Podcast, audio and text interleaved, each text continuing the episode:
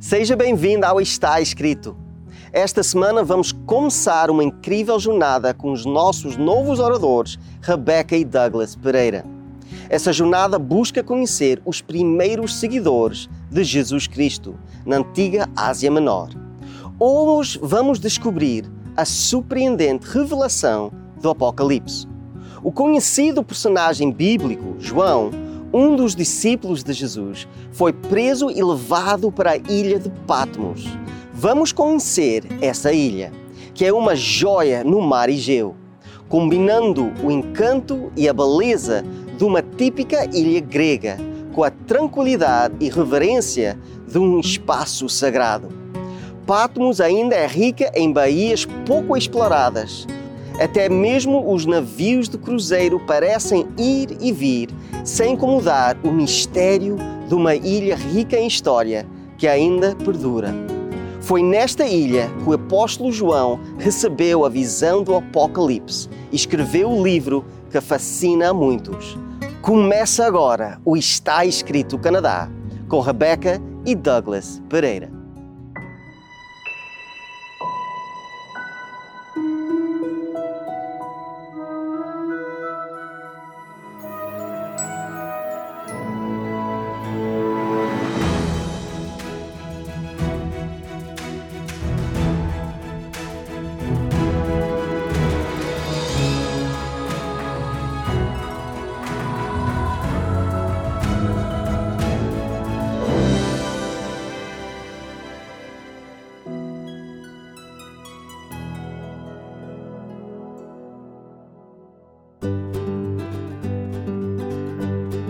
Patmos, a ilha mais ao norte das ilhas do Dodecaneso, fica a cerca de 55 quilômetros da costa sudoeste da Ásia Menor e cerca de 75 quilômetros do antigo porto de Éfeso.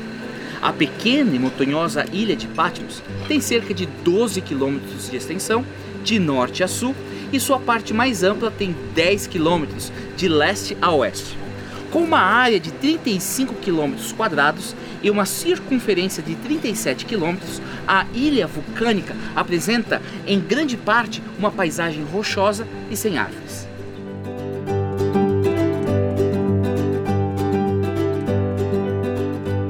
Hora é a aldeia mais pitoresca, com casas brancas, vias pavimentadas e excelente vista do mar Egeu. Scala também é um lugar agradável, com muitas instalações turísticas e restaurantes. Devido ao porto, Scala é o local mais movimentado na ilha. Visitantes que chegam para Patmos chegam pelo porto de Scala. Para quem pretende fazer uma visita de um dia à ilha, por navio de cruzeiro ou excursão, vindos de uma ilha vizinha como Samos, os lugares mais importantes para se visitar estão relacionados com o apóstolo João. Aqui, o Mosteiro de São João e também a Caverna do Apocalipse. O Mosteiro de São João, uma estrutura imponente que fica acima da ilha, está localizado na cidade de Chora, cerca de 2,5 km de escala. Construído por Cristódolos em 1088, com paredes de 15 metros de altura, foi construído como uma fortaleza por causa da ameaça de piratas.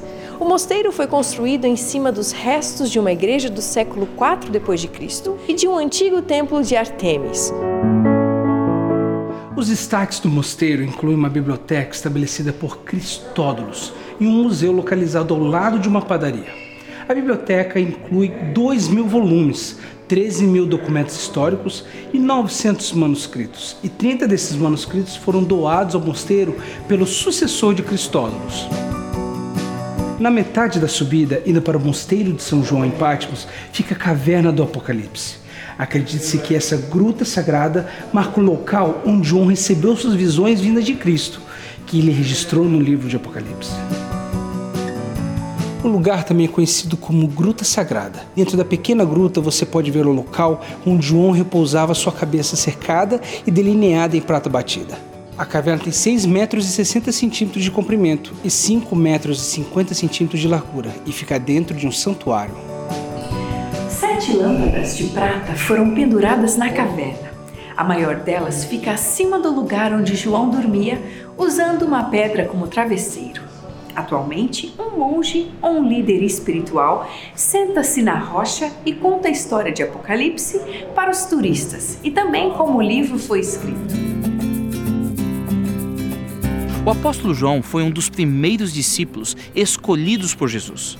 João era um membro do círculo íntimo dos três que acompanharam Jesus, mesmo quando os outros estavam ausentes. Paulo chamou João de um dos pilares da igreja de Jerusalém.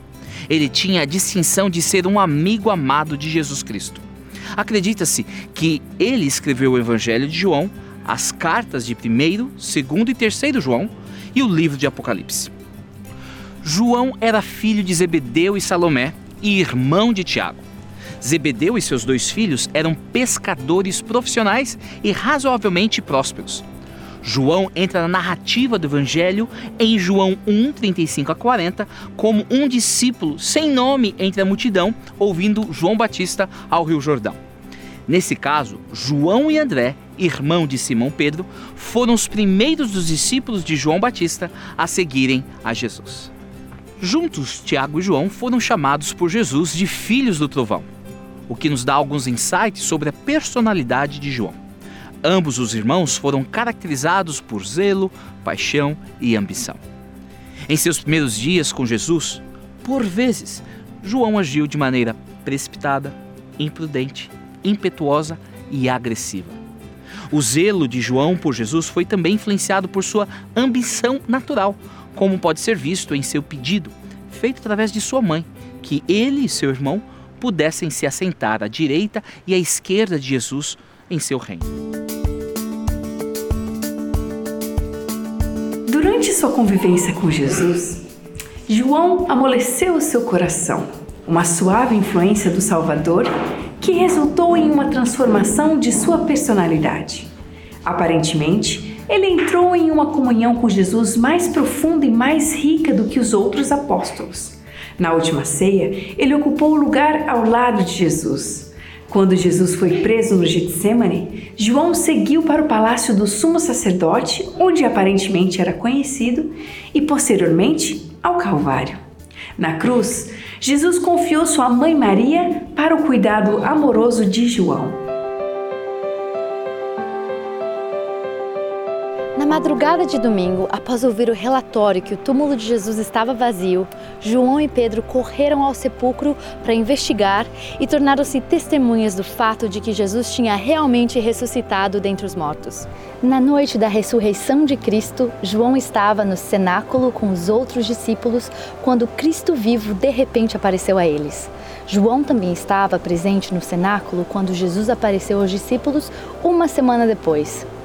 Além disso, João estava com os discípulos que tinham ido pescar no mar da Galileia quando Jesus apareceu na beira do mar de madrugada. Depois da ascensão de Cristo, João permaneceu com os outros dez apóstolos no cenáculo em Jerusalém e, posteriormente, se ajuntou a Pedro no trabalho missionário na cidade de Jerusalém.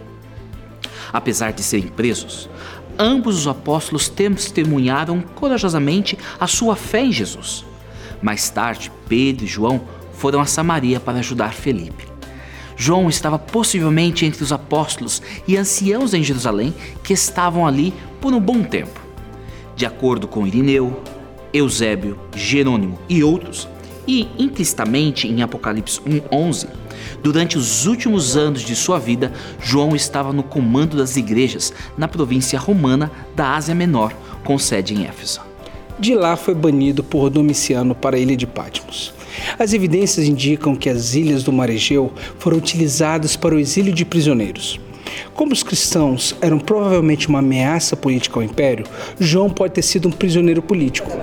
João diz que ele estava na ilha de Patmos não como um viajante ou um visitante, mas por causa da palavra de Deus e do testemunho de Jesus. Aparentemente, as autoridades asiáticas haviam interpretado a sua pregação como sediciosa e removeram-na do continente uma tentativa de inibir o crescimento da igreja primitiva. Jerônimo diz que João foi preso no 14º ano após Nero e libertado com a morte de Domiciano. Isso significaria que ele foi enviado para Patmos por volta de 94 depois de Cristo e libertado em 96 depois de Cristo, quando Nerva tornou-se imperador. Segundo a tradição, Policarpo, Papias e Inácio eram alunos de João. Após sua libertação, acredita-se que João foi morar em Éfeso e morreu durante o reinado de Trajano.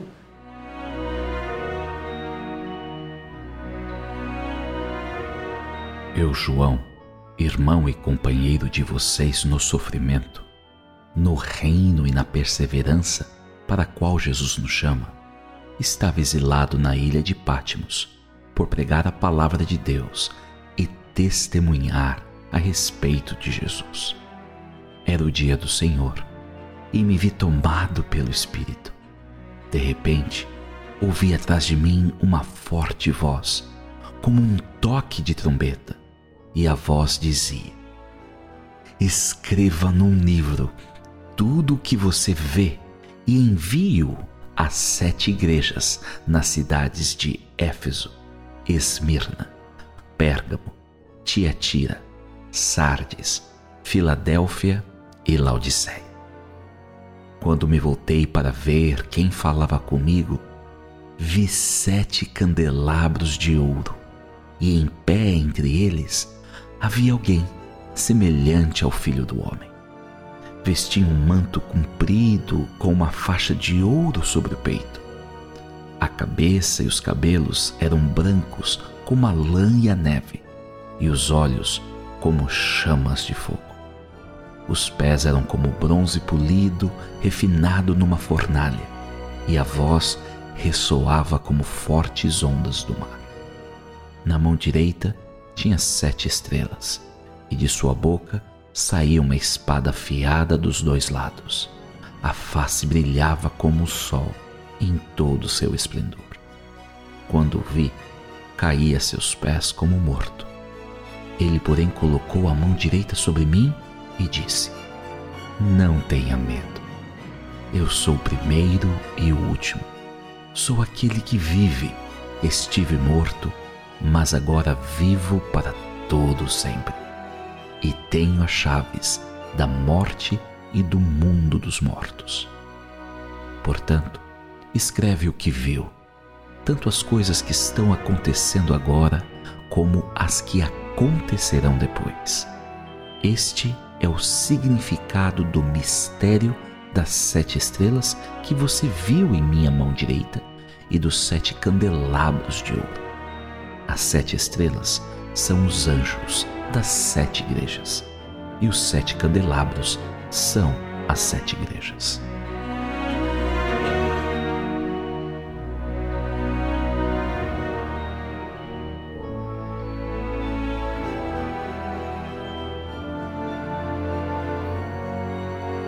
E agora? João é o único discípulo que ainda está vivo. Ele é um homem idoso que sofre com a dor e as cicatrizes da idade, mas também da perseguição e do isolamento da ilha de Patmos. O que aconteceria com ele? O que aconteceria com os seguidores de Cristo? O que aconteceria com a missão? Jesus ainda não veio e o futuro não parece tão bom. E agora? A esperança de ver Jesus antes de sua própria morte está desaparecendo. Provavelmente ele tinha sido impactado com a crença de que Jesus viria antes de seu falecimento. Ele e muitos outros seguidores acreditavam nisso porque tinham entendido errado a declaração feita por Jesus Cristo. Quando Pedro viu, perguntou: Senhor, e quanto a ele, João? Respondeu Jesus: Se eu quiser que ele, João, permaneça vivo até que eu volte, o que lhe importa? Quanto a você, siga-me. Foi por isso que se espalhou entre os irmãos o rumor de que aquele discípulo, João, não iria morrer. Mas Jesus não disse que ele não iria morrer, apenas disse: Se eu quiser que ele permaneça vivo até que eu volte, o que lhe importa? Este é o discípulo que dá testemunho dessas coisas e que as registrou. Sabemos que o seu testemunho é verdadeiro. E agora? Há tantas perguntas, tantas incertezas. A essa altura, enquanto João estava aqui em Pátimos, ele recebe uma visão, uma visão brilhante e promissora. Nesta experiência, no início, ele ouve uma voz que soa como uma trombeta por detrás dele. Depois de tantos anos, poderia ser o mestre. Ele tem medo de mais decepções, mas se agarra na força que lhe resta e se vira para ver a pessoa que estava falando com ele. Ao virar, ele vê sete candelabros de ouro e entre eles estava de pé um como filho do homem. Ele não tem palavras para descrever o que ele está vendo.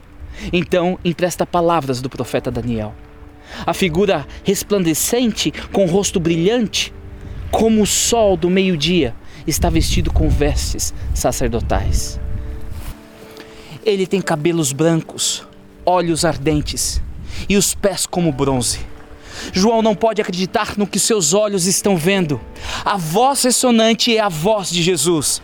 Em pé diante dele está o seu amado Senhor e toda a sua glória. Naquele momento, João cai prostrado aos pés de Jesus. Então Jesus põe a mão direita sobre João. Ele sente aquele toque amoroso novamente. Como ele sentia falta disso? Então Jesus compartilha o coração de sua mensagem para João. O principal ensinamento do livro do Apocalipse, o tema que deve afugentar qualquer incerteza. Uma advertência que tenta o impacto não apenas de João, mas em todos os seguidores de Cristo em todos os lugares até o fim dos tempos. As palavras tranquilizadoras de Jesus foram: Não tenha medo, eu sou o primeiro e o último. Eu sou aquele que vive e foi morto, mas que aqui estou vivo para todo sempre. Amém.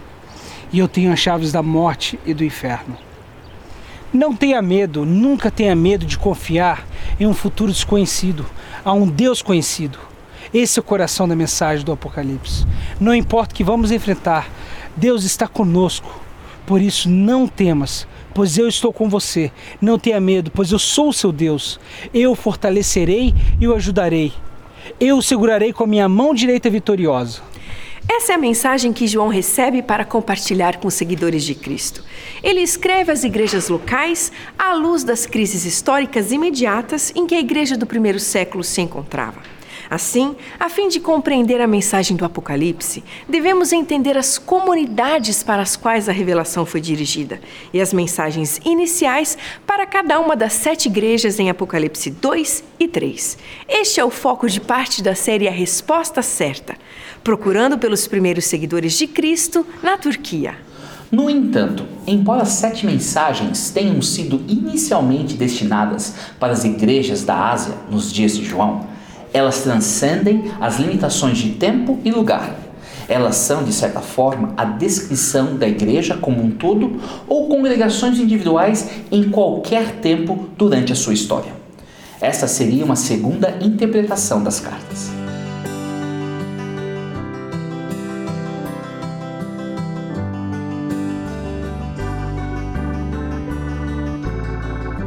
Alguns expositores compreendem as sete mensagens de Apocalipse 2 e 3 como sendo as profecias preditivas dos sete períodos sucessivos da história cristã, correndo dos dias de João até a segunda vinda.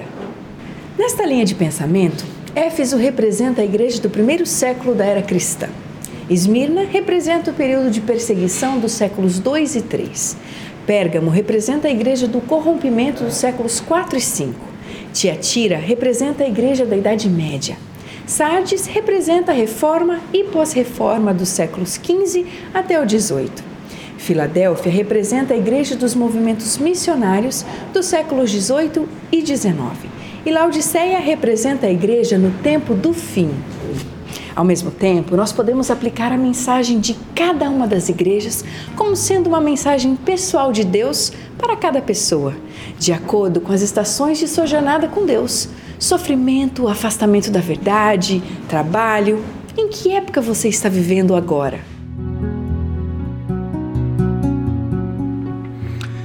Embora cada uma das sete mensagens seja dirigida a uma congregação cristã individual no sudoeste da Ásia Menor, elas eram destinadas a serem lidas em conjunto e com muita atenção por cada uma das congregações. Isso é claro pelo estereótipo encontrado no final de cada carta. Aquele que tem ouvido, ouça o que o Espírito diz às igrejas. E pela declaração em Apocalipse 2:23. Então todas as igrejas saberão que eu sou aquele que sonda mentes e corações. Uma análise da estrutura interna das sete mensagens indica que elas apresentam características estereotipadas. Estudiosos da Bíblia oferecem muitos padrões estruturais para as cartas. Para esta série, vamos destacar como o próprio Cristo se descreve para cada igreja, o que Cristo conhece sobre cada uma delas e suas críticas, repreensões e conselhos. Vamos encerrar com as promessas de Cristo para as igrejas.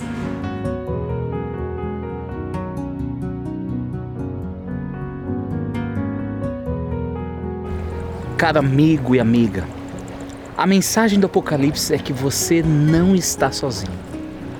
Você não precisa ter medo. Deus está com você durante toda a sua jornada, durante todas as estações e momentos da sua vida. Não importa o que possa parecer, Deus está trabalhando em todos os momentos para salvar você. Ele é com você quando você está perto dele e Ele está te buscando quando você está longe dele.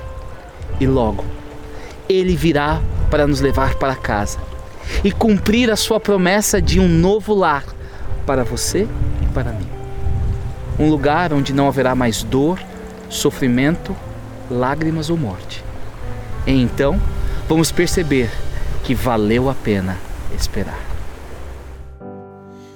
Pra quem um dia foi ninguém, pra quem cansou de tanta dor, pra quem não viu e creu, pra quem orou sem o meu rosto enxergar, pra quem sonhou viver no céu, chorou, mas nunca desistiu. Quem desejou queridos seus, cheios de vida e amor.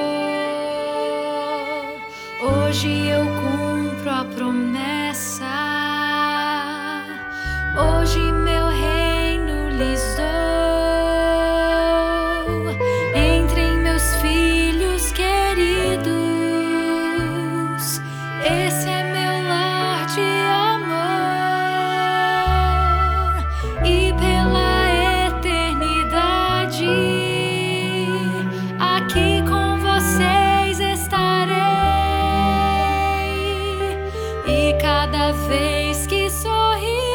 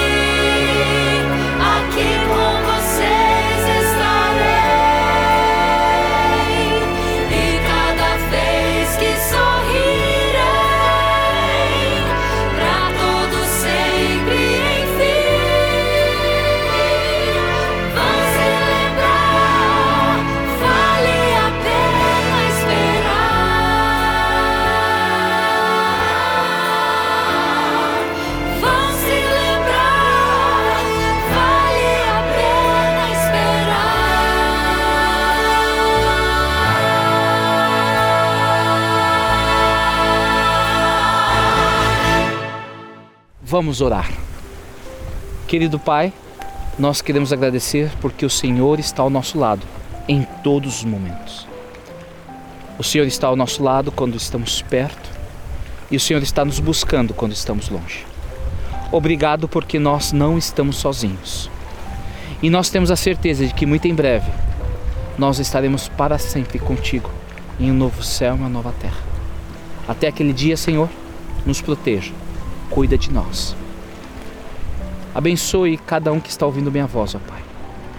Conceda a certeza da salvação, o perdão dos pecados e a esperança que o Senhor está no controle. É isso que lhe pedimos em nome de Jesus. Amém. Nós sabemos que o livro do Apocalipse pode ser um pouco difícil de entender. Então nós temos um estudo bíblico para vocês, completamente grátis, completamente sobre Apocalipse e o tempo do fim. É só nos contactar com a informação que vai ser dada agora. Visite o nosso website www.estaescrito.ca. Lá você terá acesso ao programa de hoje, a todos os programas em nosso arquivo e poderá solicitar gratuitamente nossa oferta de hoje. Se desejar, solicite sua oferta gratuita escrevendo para nós. Está escrito Box 2010, Oshawa, Ontário, L1H 7V4 ou envie e-mail para info@estaescrito.ca. Se preferir, você pode telefonar para 1-800 717 2973. E lembre-se, nosso website é www.estaescrito.ca. Lá também é possível enviar o seu pedido de oração, registrar o seu testemunho e compartilhar nossos programas através das redes sociais. Agradecemos as cartas recebidas, todos os pedidos de oração e também o apoio financeiro. Obrigado por estar aqui hoje conosco e fica na próxima semana para continuar esta jornada. Lembrem-se que está escrito: nem só de pão viverá o homem, mas de toda a palavra que sai da boca de Deus.